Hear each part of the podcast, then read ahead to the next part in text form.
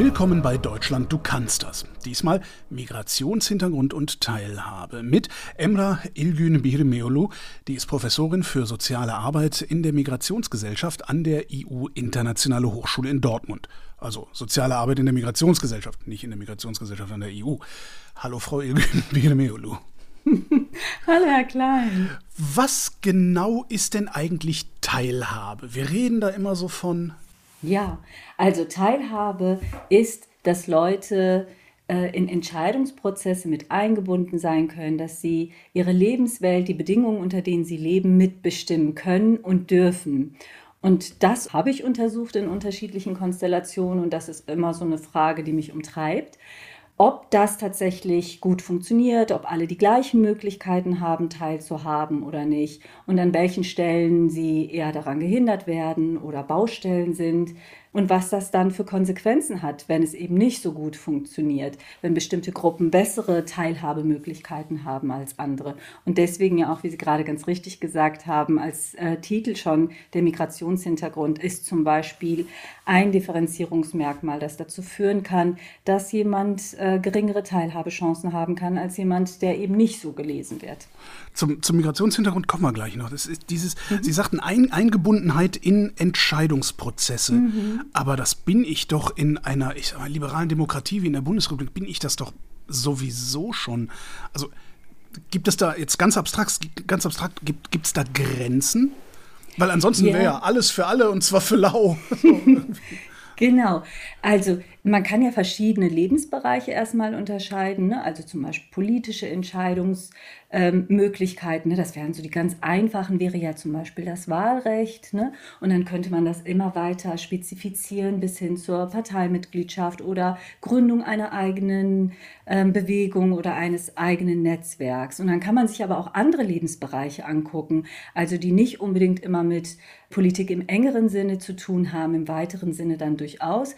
Zum Beispiel Beispiel im Bildungssystem oder im Gesundheitssystem, auf dem Wohnungsmarkt, in der Elementarpädagogik. Also da gibt es ganz viele verschiedene Bereiche und da können wir tatsächlich auf verschiedenen Ebenen das dann untersuchen. Also es ist ein ganz weiter Begriff, der, der Teilhabebegriff. Und dann müsste man immer, ähm, je konkreter die Frage, umso genauer müsste man dann gucken und unterscheiden. Also man kann ganz groß und ganz weit gucken und man kann auch in, in ganz kleine Prozesse reinschauen und gucken und untersuchen, ne, wie, wie das funktioniert. Ist Teilhabe denn was, was ich mir nehmen muss oder muss mir das gegeben werden? Also gibt es, ist es die Pflicht des Staates, der Gesellschaft, mich teilhaben zu lassen? Hm, also ich finde, dass äh, grundsätzlich formal haben wir es in den meisten Bereichen so, dass die formal eigentlich gegeben sind. Die sind relativ gleich. Also wir haben wenige gesetzliche Unterscheidungen, wo man dann noch sagen könnte, okay, da ist es tatsächlich auch gesetzlich schon so verankert. Aber informell bestehen durchaus Hürden. Und da ist es nicht nur so, dass man sich das nehmen muss, also wie man zum Beispiel sich dann tatsächlich aufraffen muss und dann ins Wahllokal gehen muss, sondern man braucht auch bestimmte Informationen, Zugänge zu bestimmten Organisationen oder Einrichtungen. Und die hängen nicht nur von meinem eigenen Willen ab, sondern ganz viel eben davon, wie Institutionen, wie äh, Gesellschaften strukturiert sind, wie Gruppen strukturiert sind, was unsere Gesellschaft äh, für Normvorstellungen hat. Die bestimmen das äh, sehr stark. Und dann ist es mit dem eigenen Willen schon sehr eingeschränkt. Also dann kann das sein, dass ich das äh, total möchte und mir da auch ganz viel Mühe gebe und es trotzdem zum Beispiel entweder nicht reinschaffe oder auch nicht aufsteigen kann. Gesetzlich verankerte Teilhabehürden gibt es? Ja, es gab zum Beispiel mal äh, bestimmte politische Parteien, die zum Beispiel Ausländerinnen und Ausländer nicht aufgenommen haben. Ich, glaub, ich glaube, ja, ganz zum Schluss war es noch die CSU. Äh, die haben das inzwischen zum Beispiel alle aufgehoben. Mhm. Ne? Also da müsste man noch mal in Details ein, reinschauen, aber da würde mir jetzt ad hoc keins sofort einfallen. Also aber aus dem Bildungsbereich zum Beispiel kann man sagen, da gibt es Teilhabeeinschränkungen, die tatsächlich ähm, politisch so reguliert sind. Zum Beispiel, dass es kaum Deutschförderangebote an Gymnasien gibt und dass das dazu führt, dass sie eben selten eine Gymnasialempfehlung bekommen, weil ihnen noch eine Deutschförder ähm, ja, eine Deutschförderung empfohlen wird. Aber ne? das ist dann so eine, so eine implizite Hürde ja wieder. Ne? Also da sagt nicht der Gesetzgeber, wir wollen, wir wollen keine Türken am Gymnasium, sondern äh, ja, hast halt Pech ja, gehabt, wenn aber du nicht der genug Gesetzgeber Deutsch will ein dreigliedriges Schulsystem ne, und sagt, das Gymnasium soll eben ähm, besonders leistungsorientiert sein und da müssen die Schülerinnen und Schüler alles selbst hinkriegen und die Familien müssen die unterstützen. Und wir unterstützen die dann gar nicht mehr. Von daher ist es schon auch gesetzlich. Ne? Es steht da nicht im Gesetz, wir wollen aber nicht, dass Leute, die kein Deutsch können oder noch nicht ausreichend Deutsch können, da drin sind.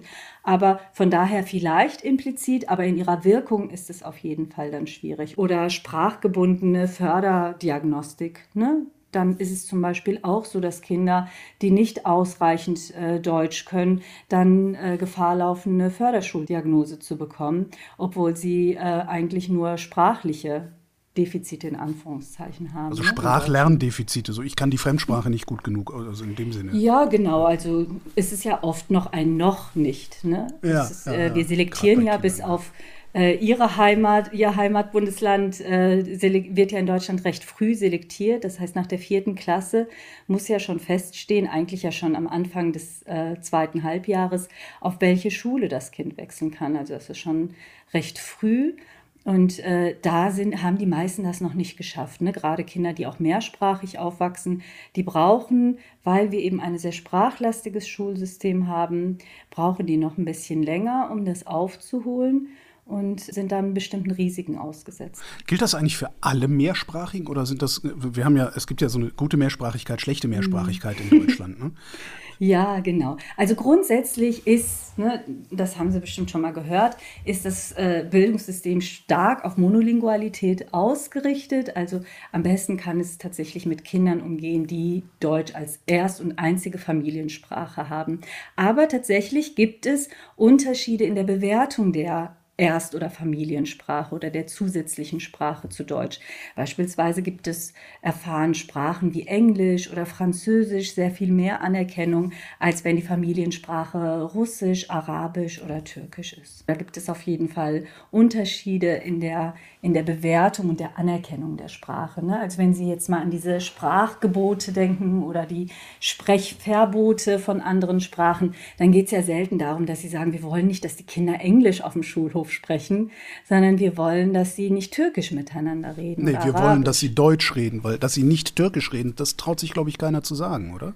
Ja, also in bestimmten Regionen, also zum Beispiel in Essen war das ja ein großes Thema, da wird das schon auch genauso benannt. Ne? Oder wenn Sie nach Österreich rüberschauen, da ist das auch auf jeden Fall ein großes Thema. Und ich habe schon Seminare gemacht mit äh, Lehrerinnen und Lehrern, die, die sich zum Beispiel ärgern, wenn Kinder dann zum Beispiel in der Umkleidekabine, wo ja noch kein Unterricht stattfindet, wenn die türkische Lieder singen oder türkisch miteinander sprechen.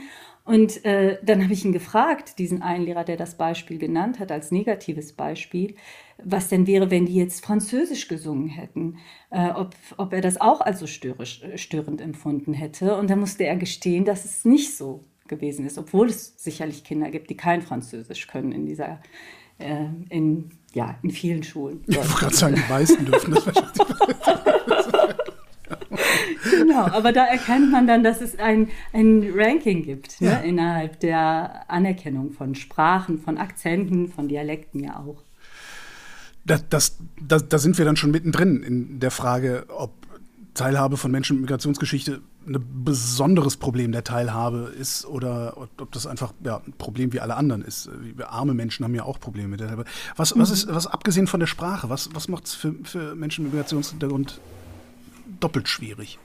Oder besonders Also schwierig? mein Forschungsschwerpunkt ist ja das zivilgesellschaftliche Engagement. Also da gucke ich ja ganz genau drauf, was ist eigentlich in zivilgesellschaftlichen ähm, Organisationen los? Wie funktioniert da der Zugang und dann auch der Aufstieg und der Verbleib innerhalb dieser Organisation?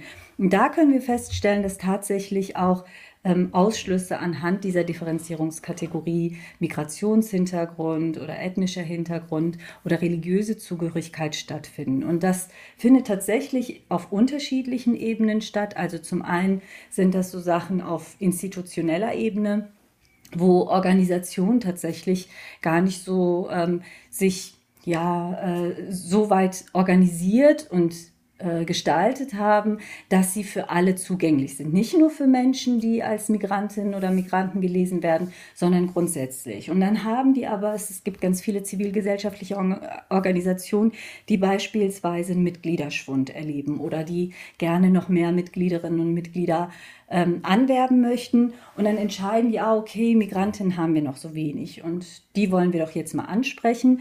Und dann entscheiden die das, aber das wird nicht konsequent in den Organisationen durchgeführt. Also das heißt, die denken das gar nicht so oft mit, sondern sie sagen, eine Person kümmert sich jetzt darum. Und in allen anderen Bereichen bleiben wir aber ganz gleich. Und dann haben die auch häufig das Problem, dass zum Beispiel auf der, an, in der Basis, also da, wo die Ehrenamtlerinnen und Ehrenamtler sind, dass sie sagen, ja klar, können alle zu uns kommen, aber was verändern? Nee, das wollen wir nicht. Ne? So. Ähm, also es es ist sehr schwerfällig in der Veränderung der Organisation, in den institutionellen Strukturen. Und was wir auch noch mal sehen können, ist, dass ganz häufig so äh, rassistisches Wissen reproduziert wird. Also dass sie zum Beispiel sagen, ja, wir tun ja alles und tatsächlich hatten wir dann auch ein paar Leute, die hier hingekommen sind, äh, zum Beispiel jemand, der geflüchtet war oder jemand mit einem anderen Migrationshintergrund. Und dann kamen die und waren aber faul oder hatten total viele Ansprüche oder sie kennen sich überhaupt nicht damit aus. Also es gibt da so bestimmtes rassistisches Wissen, das dann reproduziert wird um bestimmte Misserfolge, die ja offenbar stattfinden, also es findet keine richtig gute Eingliederung statt, die wird dann wieder zurückgegeben auf die Personen, die eigentlich angesprochen werden sollen, ohne einen selbstkritischen Blick auf sich selbst zu werfen. Was auch zum Beispiel ein Problem ist in zivilgesellschaftlichen ähm, Organisationen, ähm, ist, dass die sich häufig gegen Rassismus wenden. Also es sind immer ähm, Organisationen, die sich niemals als rassistisch, sondern immer ähm, als äh, Gegnerinnen äh, von Rassismus äh, ja, verstehen, aber ein sehr eingeschränktes Verständnis von Rassismus haben. Das heißt, sie verstehen unter Rassismus eigentlich eher sowas wie Rechtsextremismus, also gewaltvolle kleine Randgruppen und gar nicht so sehr diese, ähm, diese Strukturen, die sie in ihrer, in ihrer eigenen Organisation haben. Das heißt, es ist selten nach innen gewendet, sondern ist meistens immer noch äh, immer sehr nach außen gewendet. Und das ist tatsächlich auch ein großes Hindernis, dass sie eben äh, auf den Weg kommen, sich selbst rassismuskritisch zu analysieren und dann eben auch zu rassismuskritischen Räumen werden können. Das sind so organisationsgebundene Probleme. Ein weiteres Problem ist zum Beispiel die starke Individualisierung, dass man dann immer sagt, es liegt an dem Einzelnen oder das stimmt, wir haben da einen, äh, der sitzt da an dieser Position und der ist auch wirklich, der sagt manchmal auch Sachen, die sind nicht in Ordnung.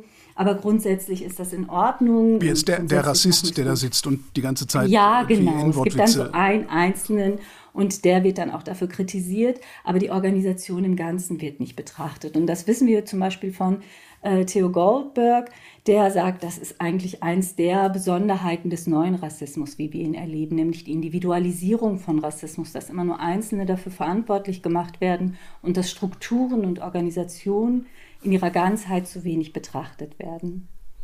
Ist es das, was ich in Ihren Seminaren lernen kann, von denen Sie eben geredet haben?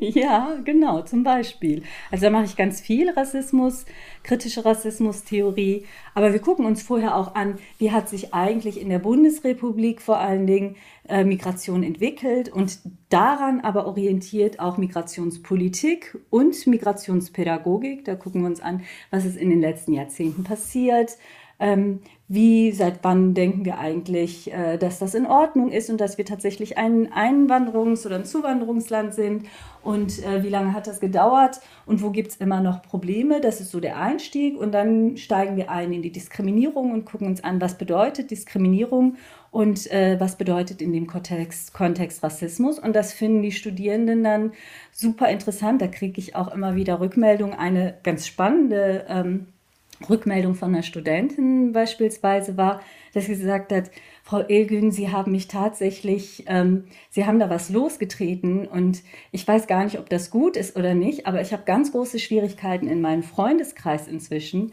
dass sie Sachen sagen und ich finde die nicht in Ordnung und spreche da immer dagegen. Oder sie war dann in einem Sprachkurs, sie machte irgendwie, lernte sie, ich weiß gar nicht, ich glaube Italienisch in der Volkshochschule Und dann ist ihr plötzlich nach zwei Jahren aufgefallen, dass die ähm, Kurslehrerin ganz rassistische Äußerungen machte. Und sie wollte das gar nicht mehr stehen lassen und wurde dann zu so einer ganz unangenehmen, aus ihrer Sicht unangenehmen Person. und hat gesagt, unseen, ich weiß ja. nicht, ja, genau. Mhm. Also die äh, hatte dann Schwierigkeiten, war aber total dankbar, weil sich dann die Perspektive nochmal weitet und ja. ändert. Ne? Und, Sie sagten gerade so beiläufig, ja, und oder als wir das, wann wir, seit, seit wann wir dann zugeben, dass wir ein Einwanderungsland sind. Äh, Entschuldigung, aber geben wir zu, dass wir ein Einwanderungsland sind? ja, inzwischen. Also sogar die ehemalige Bundeskanzlerin Angela Merkel hat es dann ja äh, getwittert. Ich weiß gar nicht, irgendwann in den Nullerjahren ähm, hat sie dann so ein Twitter gemacht und dann gab es auch mal so eine Befragung so ein Forum, eine Fernsehsendung, wo Bürgerinnen und Bürger sie befragen konnten. Und dann hat sie das ja zugegeben. Aber sie beschreibt eben auch in diesem Tweet, den sie da abgesetzt hat, auch das Unbehagen, das damit einhergeht. Also grundsätzlich ist das ja nicht seit den Nullerjahren, dass wir ein Einwanderungsland sind. Ja, eigentlich seit 1960, schon, ja. Ja, und sogar noch früher. Also ja, Deutschland ist immer schon von ja, Migration geprägt worden. Immer. Stimmt, also die ganzen Kowalskis, ne, die aus dem Osten gekommen sind. Ja, ja, ja, zum Beispiel die Hugenotten, ne, aber auch Gott. die Auswanderung aus Deutschland. Also man kann es wirklich ganz, ganz, ganz lange äh, zurückdatieren. Ähm, und Migration gehört ja ohnehin zur Menschheitsgeschichte dazu.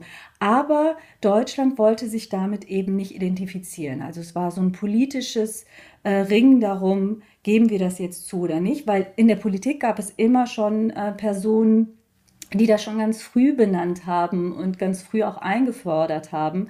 Schon in den 80er Jahren hatten wir zum Beispiel das Kühn-Memorandum ne, mit dem ähm, damaligen, mit dem ersten Bundesausländer-Beauftragten, ähm, der das zum Beispiel eingefordert hat, der gesagt hat, wir brauchen ein Wahlrecht für Ausländerinnen und Ausländer ne, und äh, dann aber mit seiner eigenen Koalition äh, gescheitert ist daran. Ne. Bis aber, heute. Ne?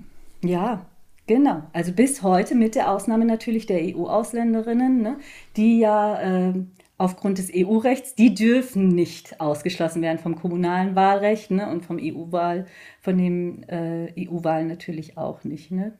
Wie würde man das eigentlich besser machen? Also, weil ich denke auch immer so, ich meine, spätestens wenn du irgendwo Steuern zahlst, musst du doch auch äh, mitbestimmen können, was mit deinen Steuern passiert. Mm, genau, ja. Da gibt es ja auch einen Ausdruck für, ne? Es heißt ja Taxation without Representation. Boston Tea Party damals, äh, die zum Unabhängigkeits in den USA geführt hat sogar. Ja, ja und es passt total gut. Ne? Ja. Also es heißt, man zahlt zwar Steuern, hat alle Pflichten, bekommt aber die grundlegenden Rechte nicht mit dazu. Und nicht nur, dass man die Rechte als Individuum nicht hat, sondern tatsächlich äh, werden ja bestimmte ähm, bestimmte Belange der Gesellschaft, bestimmte Bevölkerungsgruppen überhaupt nicht abgebildet. Denken Sie an Nordrhein-Westfalen. Ich weiß nicht, ob man das in Berlin auch schon mitbekommen hat, aber in NRW gab es ja ein äh, technisches Problem mit den Abiturklausuren für Mittwoch. Ja. Und die konnten nicht downgeloadet werden und dann haben die das auf Freitag verschoben. Und Freitag ist eines der höchsten muslimischen Feiertage, der erste Feiertag.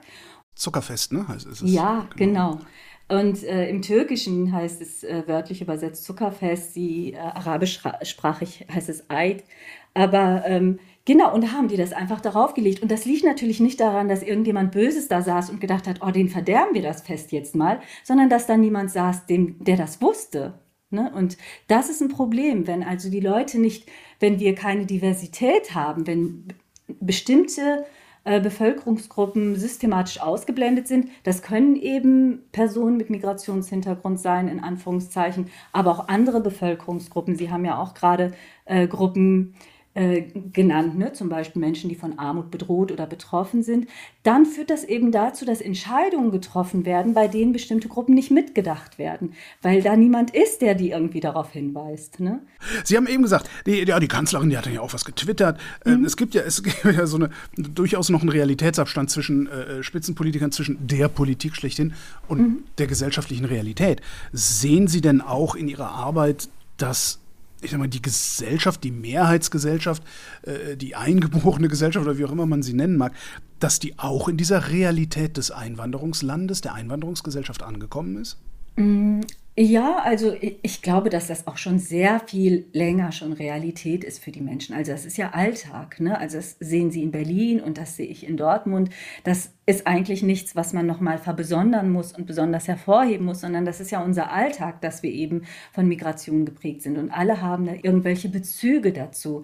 aber ähm, bestimmte Sachen werden eben dadurch, dass sie politisch nicht vorangetrieben werden oder sogar gebremst werden, die entwickeln sich dadurch sehr viel langsamer. Also es gibt natürlich Gruppen, die sind, als wenn ich manche meiner Studierenden beispielsweise sehe oder auf bestimmten, bei bestimmten Vorträgen äh, Beiträge von Teilnehmenden höre, dann denke ich, wow, die sind schon so weit. Oder wenn ich in den sozialen Medien unterwegs bin, ne, dann denke ich, wir sind schon total weit. Das hätte ich mir in, in meiner Jugend, ne, als ich noch zur Schule gegangen bin, noch gar nicht in der Form vorstellen können. Mm, aber gleichzeitig haben wir immer noch viele Bereiche, die noch Baustellen sind, wo wir noch was tun müssen. Also wir sind am Anfang, aber endlich am Anfang, so will ich das beschreiben. Ne? Also ich habe das Gefühl, das Thema ist jetzt gesetzt, es gibt kein Zurück mehr, es ist im Mainstream angekommen, also zum Beispiel das Thema des äh, Rassismus und der Rassismuskritik. Das wird jetzt seine Zeit dauern, wir haben ja schließlich ein paar Jahrzehnte verpasst und äh, geschlafen und jetzt ist es aber nicht mehr aufzuhalten. Es ist aber schwer und das erkennt man ja auch immer wieder an den öffentlichen Diskussionen. Aber dass sie diskutiert werden, dass es auch Gegenpositionen gibt und dass diese Gegenpositionen auch so differenziert sind, das ist meiner Beobachtung nach relativ neu, also auch das Selbstbewusstsein und die Breite. Von daher sind wir da schon ein ganzes Stück weiter als noch vor 10, vor allen Dingen vor 20 oder 30 Jahren, aber es ist noch ein recht weiter Weg. Also ich mache zum Beispiel, ich arbeite ganz viel mit äh, Kindertageseinrichtungen und äh, Jugendämtern äh, zusammen. Und ich weiß zum Beispiel, dass für Kindertageseinrichtungen der Rassismusbegriff zum Beispiel immer noch ein Tabu ist. Also das ist ein Begriff, den wollen die überhaupt nicht verwenden und wollen sich da auch gar nicht einarbeiten. Warum? Das hat unterschiedliche Gründe. Also erstens ist Rassismus ja total schlecht. Ne? Also niemand will irgendwas mit Rassismus zu tun haben. Das ist auf jeden Fall ein Problem. Und da haben die das Gefühl, da machen wir eigentlich ein Fass mit auf, das wir eigentlich nicht hätten. Also dadurch entsteht das Problem überhaupt erst, wenn wir es benennen. Und das Zweite ist tatsächlich, dass ganz viele denken, gerade jüngere Kinder, die haben ja noch gar nicht, äh, die haben noch gar keinen Rassismus, die haben Rassismus noch gar nicht verstanden. Das ist noch so eine heile Welt und da sind die noch so unschuldig und so wollen wir das auch belassen. Aber es entspricht halt überhaupt nicht der Empirie. Also wir wissen ja schon sehr lange und äh, sehr, sehr sicher, dass äh, Kinder schon sehr früh rassistisches Wissen übernehmen. Also denken Sie, vielleicht hatten Sie schon mal von diesen Doll-Tests gehört. Das sind nee. so ein Sozi so ein Doll-Test heißt das Doll, wie die Puppe auf Englisch und Test. Und Ach doch, was ist, was ist die liebe Puppe, was ist die böse Puppe? Ja, ne? genau, wo die, Be wo die Kinder, wo äh, schwarze Kinder zwei Puppen vorgelegt bekommen. Und eine ist weiß und eine ist schwarz und alles andere ist sonst identisch. Und dann werden den Kindern Fragen zu diesen Puppen gestellt. Äh, zu positive Eigenschaften und Fähigkeiten und negative Eigenschaften und Fähigkeiten. Sie sollen sie denen zuordnen und ganz häufig ordnen sie eben diese negativen Eigenschaften den schwarzen und die positiven Fähigkeiten und Eigenschaften den, der weißen Puppe jeweils zu. Und selbst das ist ja schon total äh, besorgniserregend. Aber dann werden die Kinder auch noch gefragt und werden gesagt, welche Puppe ähnelt dir?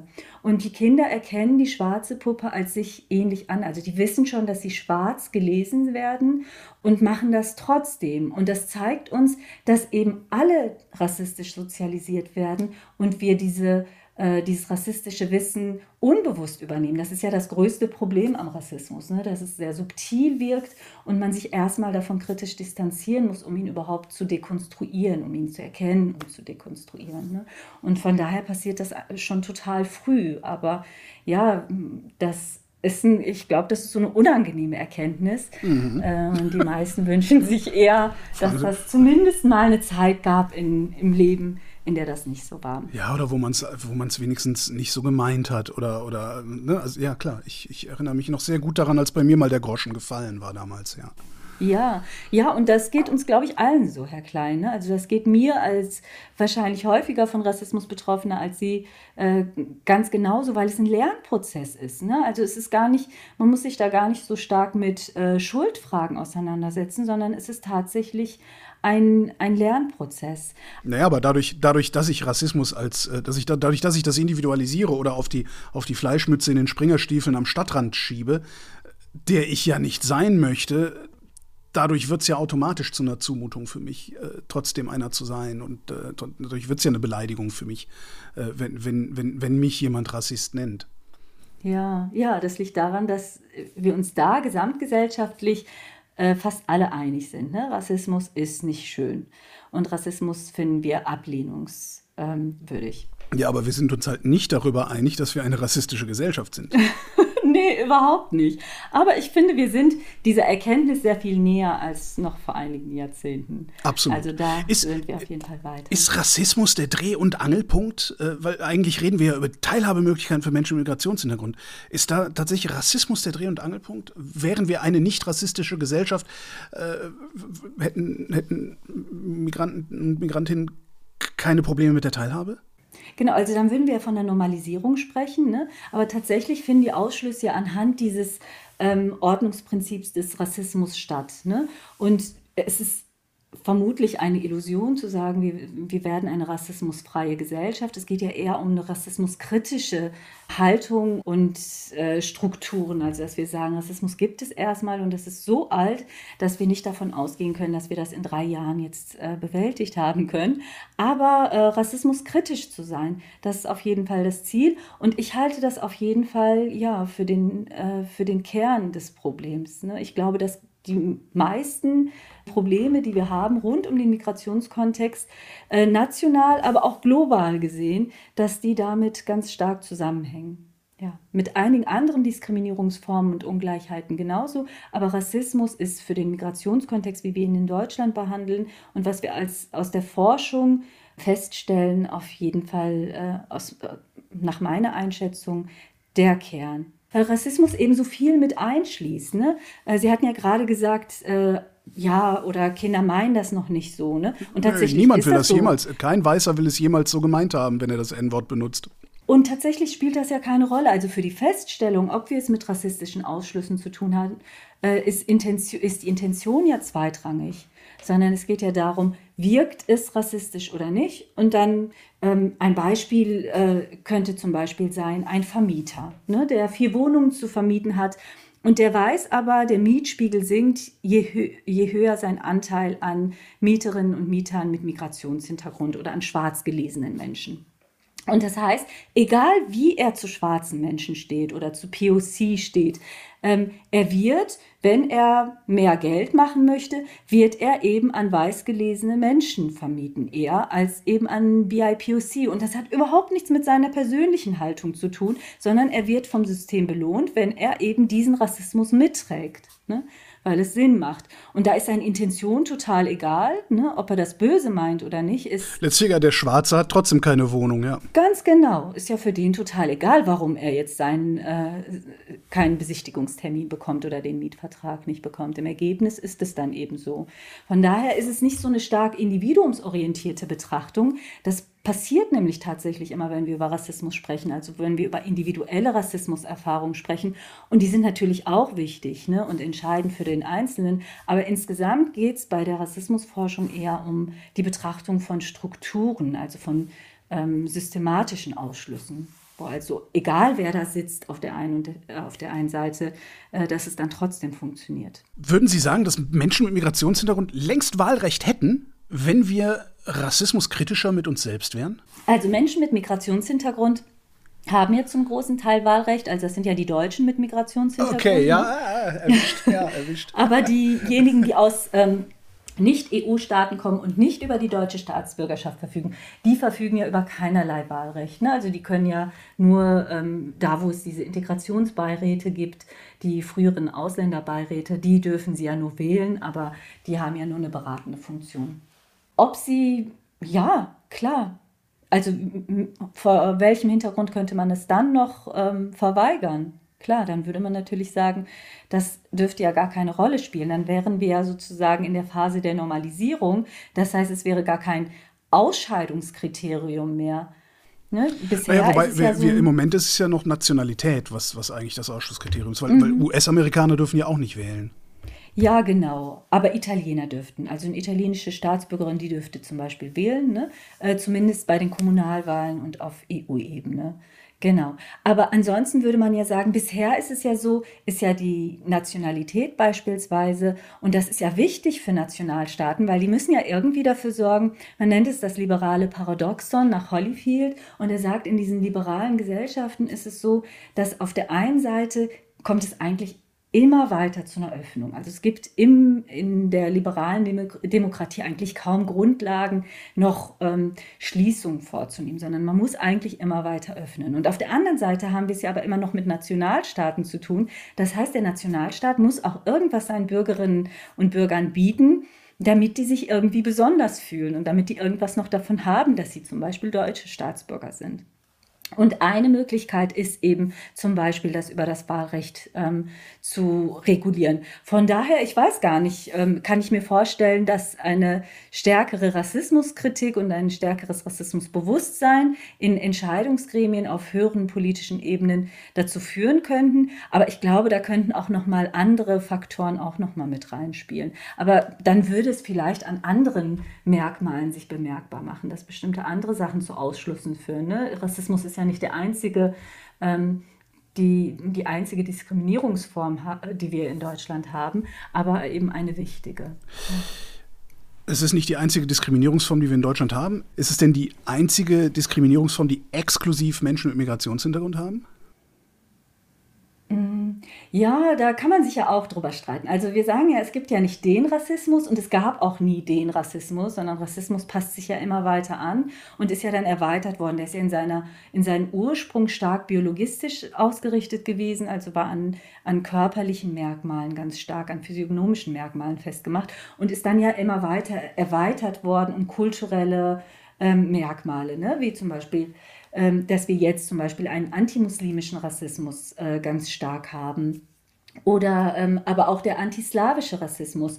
Und die Frage, gibt es einen Rassismus gegen Weiße, der äh, spaltet tatsächlich die, äh, die Gesellschaft. Darüber diskutiere ich sehr gerne, über Rassismus gegen Weiße, wenn wir dann hier irgendwann mal eine meinetwegen schwarze Mehrheitsgesellschaft haben. Mhm. Ja, also, aber vorher finde ich das ehrlich gesagt ein bisschen albern, sowas überhaupt nur zu formulieren. Ja, die Frage ist halt, welche Relevanz hat das? Aber man muss sich immer die Frage stellen, also es kann Konstellationen geben, in denen es durchaus eine ethnische Diskriminierung gibt gegenüber weiß gelesenen Menschen, ne? wie manche das ja beschreiben. Okay, aber ist das dann ein Rassismus oder ist das genau, eine Diskriminierung? Also genau. Ist, Von Rassismus würden wir dann eben erst sprechen, wenn diese Person tatsächlich auf gesamtgesellschaftlicher Ebene aufgrund ihres Weißseins schlechtere Chancen hätte. Zum Beispiel im Bildungssystem, auf dem ähm, Arbeitsmarkt und im Gesundheitssystem und im Immobilienmarkt. Und das würde man ja verneinen. Ne? Also das würde aufgrund des Namens und des Aussehens, der Sprachigkeit nicht stattfinden. Das soll natürlich nicht das verringern, was an schmerzhaften Erfahrungen gemacht worden ist. Aber es bedeutet eben, dass wir nicht von Rassismus sprechen können, weil es keine strukturell verankerte Form ist und weil die Machtungleichheiten auch zugunsten eben dieser in, in, dieser, in dieser Situation diskriminierten Personen finden. Aber wir haben zum Beispiel ja auch ähm, slawische Menschen, ne? also Menschen aus Osteuropa beispielsweise, die durchaus vom Aussehen her erstmal weiß gelesen werden, aber dann, wenn eben sie mit Akzent sprechen oder klar ist, sie sprechen irgendwie auch noch gleichzeitig ähm, bosnisch ne? oder sind noch muslimisch und auch bei muslimischen als weiß gelesenen Menschen, ne, dann sind die ja trotzdem von anderen Formen von Diskriminierung und von Rassismus be betroffen. Also wir haben ja nicht nur eine Form von Rassismus, sondern es gibt Rassismus gegen verschiedene Gruppierungen die funktionieren relativ ähnlich, aber die Inhalte werden dann getauscht. Und es gibt ja auch Rassismus innerhalb der, ähm, innerhalb der Communities. So wie ich das gerade beim Doll-Test beschrieben habe, sind auch Betroffene natürlich, übernehmen rassistisches Wissen. Aber dann gibt es auch nochmal ähm, zum Beispiel antischwarzen Rassismus innerhalb von äh, selbst von Rassismus betroffenen Gruppen. Ne? Also, was weiß ich, das dann der, der, der Bosniake, äh, was gegen mhm. Schwarze. Also, okay, verstehe. Ganz genau, ja. Gibt es denn, Sie sagten gerade, also, dass das, das, das, äh, innerhalb der von Rassismus betroffenen Gruppe, äh, heißt das, es gibt sogar Schwarze, die, ich sag mal, implizit davon ausgehen, dass das, was wir Weißen über sie glauben, also das Gerücht über die Schwarzen, dass da was dran sein könnte? Naja, also beim Doll-Test passiert ja genau das. Ne? Ah. Und es ist auch nicht nur bei schwarzen Menschen, sondern insgesamt von Rassismus betroffenen Personen. Also Sie haben bestimmt auch schon mal gehört, es gibt in jeder Diskussion zum Thema Rassismus, ähm, gibt es äh, Personen, die selbst keinen Rassismus erfahren haben, aber die sagen, mein Freund, der ist auch schwarz und der hat überhaupt kein Problem damit, dass ich das N-Wort benutze. Oder meine Freundin, die ist selbst Muslima und die findet das gar nicht schlimm, wenn ich mich lustig mache über Muslime. Die findet das lustig. Ne? Und dann sind, das, dann sind das ja Bewältigungsstrategien und Personen, die eben auch in, diesen, in derselben Gesellschaft sozialisiert worden sind. Das heißt, alle werden erstmal rassistisch sozialisiert und alle müssen den Weg, so wie Sie den ja auch gerade, wie Sie das benannt haben, dass Sie gesagt haben, und dann hatten Sie irgendwann diesen Aha-Moment. Ne? Bei manchen ist es nicht ein einzelner Moment, sondern ein ganzer Prozess. Aber das muss ja erstmal umgelernt werden. Und das ist, ähm, das fällt Menschen mit Migrationshintergrund oder mit Rassismuserfahrung äh, nicht leichter als Menschen, die keine gemacht haben. Tatsächlich nicht. Also ich meine, ich bin weiß, dass es, dass, dass ich nichts von Rassismus mitkriege, äh, ist ja naheliegend. Aber wäre ich schwarz, ich würde das doch in die, ja, mehr oder weniger in die Wiege gelegt bekommen haben und könnte doch gar nicht anders als die ganze Zeit in diesem Prozess der Erkenntnis, dass ich in einer rassistischen Gesellschaft lebe und in die hinein sozialisiert worden bin. Äh, ich könnte ja gar nicht anders leben als in mhm. diesem Prozess. Ja, aber tatsächlich haben wir äh, aus verschiedenen Studien, auch in meinen eigenen äh, Interviews, die ich geführt habe, haben wir das ganz häufig, dass Personen, äh, Befragte sagen, nee, Rassismus habe ich noch nie erfahren. Habe ich nie Erfahrungen mitgemacht. Ich hatte zum Glück ähm, noch nie was damit zu tun. Und ich weiß auch gar nicht, ob das wirklich ein Problem ist. Und wenn dann aber das Interview, und das geht ja bei qualitativen Interviews ganz gut, ähm, wenn Sie dann ins Erzählen kommen, dann beschreiben Sie sehr eindeutige Rassismuserfahrungen, die Sie aber nicht als solche labeln, aus den unterschiedlichsten Gründen. Ne? Also entweder weil es zu schmerzhaft ist oder weil Sie das als Demütigung empfinden oder weil Sie den Eindruck haben, Sie kommen damit nicht weiter und das führt eher dazu, dass Sie dann eben in bestimmten Stellen abgeblockt werden. Und dann ist es eher leichter zu sagen, ach, Rassismus kein Problem, damit beschäftige ich mich gar nicht. Ne? Also gibt es verschiedene äh, Ursachen dafür und Gründe, Motive dafür, das eben nicht als solches für sich erkennen und benennen zu wollen. So, jetzt schaffen wir den Rassismus ab. Und dann haben wir nur noch die ganz normalen Diskriminierungen, die Teilhabe äh, mhm. verkomplizieren. Also Armut, äh, Sprachbarrieren, äh, auch tatsächlich Bildungsbarrieren äh, und sowas. Mhm. Immer noch nicht schön, ne? Nee. Herr Klein. Äh, nee, nee, genau. aber es, es, geht hier um Teilhabe von Menschen mit Migrationshintergrund. Das mhm. heißt, das Problem hätten wir dann gelöst, wenn wir das mhm. Rassismusproblem irgendwie in den Griff bekommen hätten. Ja, und ich hm. glaube auch, dass wenn man sich mit einer Diskriminierungsform erstmal auf den Weg macht und sich intensiv damit beschäftigt, dass, äh, dass sich das immer auch positiv auf andere Diskriminierungsformen oder auf die Bearbeitung anderer Diskriminierungsformen auswirkt. Weil die ja ganz oft parallel, also wenn wir Stichwort Intersektionalität, häufig ist das ja auch noch überlagert. Ne? Also das hatte ich zum Beispiel in äh, meiner Forschung für meine Promotion, ähm, wo Frauen mit Migrationshintergrund auch nochmal besonderen Ausschlüssen unterworfen sind. Ne? Und dann ist auch die Logik, wie verschiedene Diskriminierungsformen funktionieren, ist häufig ähnlich und ähm, kann dann eigentlich eher zu einer Diskriminierungskritik im Allgemeinen dann führen. Und das sollte es ja auch sein. Ne? Also es gibt ja auch keine Diskriminierungsform, die wichtiger ist als die anderen, sondern jede Diskriminierung, die wir erleben, ist ja eine zu viel. Aber aufgrund eben äh, der Art, wie unsere Gesellschaft und wie Wissenschaft und Forschung bei uns organisiert ist, spezifizieren wir uns immer wieder auf bestimmte Bereiche, versuchen dann aber eben durch Interdisziplinarität oder durch intersektionale Perspektiven auch nochmal die Überlagerungen zu sehen. Sie haben, bestimmt schon 20 Minuten her oder sowas, haben Sie das, den Begriff Migrationspädagogik benutzt. Ist mhm. das das, was Sie gerade mit mir veranstalten? Sie sich ein bisschen so, Herr Klein? Nein, nee, ich dachte nur gerade so, hm, was, also sonst hätte ich gefragt, was ist das? Aber ich denke so, nee, Moment mal, die erklärt mir gerade ganz viel Zeug und das ist ja eigentlich Pädagogik. Ja, also Migrationspädagogik ist natürlich total weit und ist auch eine erziehungswissenschaftliche Disziplin, die jetzt gar nicht immer so praxis- und anwendungsorientiert ist. Also das heißt nicht, ich habe jetzt ähm, Praxis für Sie gemacht. Migrationspädagogische Intervention. genau, das haben wir nicht gemacht, sondern ich erlebe das ja hier gerade als Gespräch. Ich hoffe, ja, Sie auch. Natürlich. Und als Austausch. Ähm, aber in der Migrationspädagogik geht es ja im ersten Schritt erstmal darum, ähm, auf, äh, zu untersuchen, welche Auswirkungen hat Migration auf äh, pädagogische Handlungsfelder. Ne? Und äh, das ist eine theoretische Annäherung auf der einen Seite, zu der gehört zum Beispiel die Rassismustheorie, über die wir jetzt ganz viel gesprochen haben, e aber eben auch äh, Theorien wie äh, Integration, Inklusion, aber auch äh, Handlungsmethoden wie zum Beispiel interkulturelle Kompetenzen oder der Anti-Bias-Ansatz und so weiter.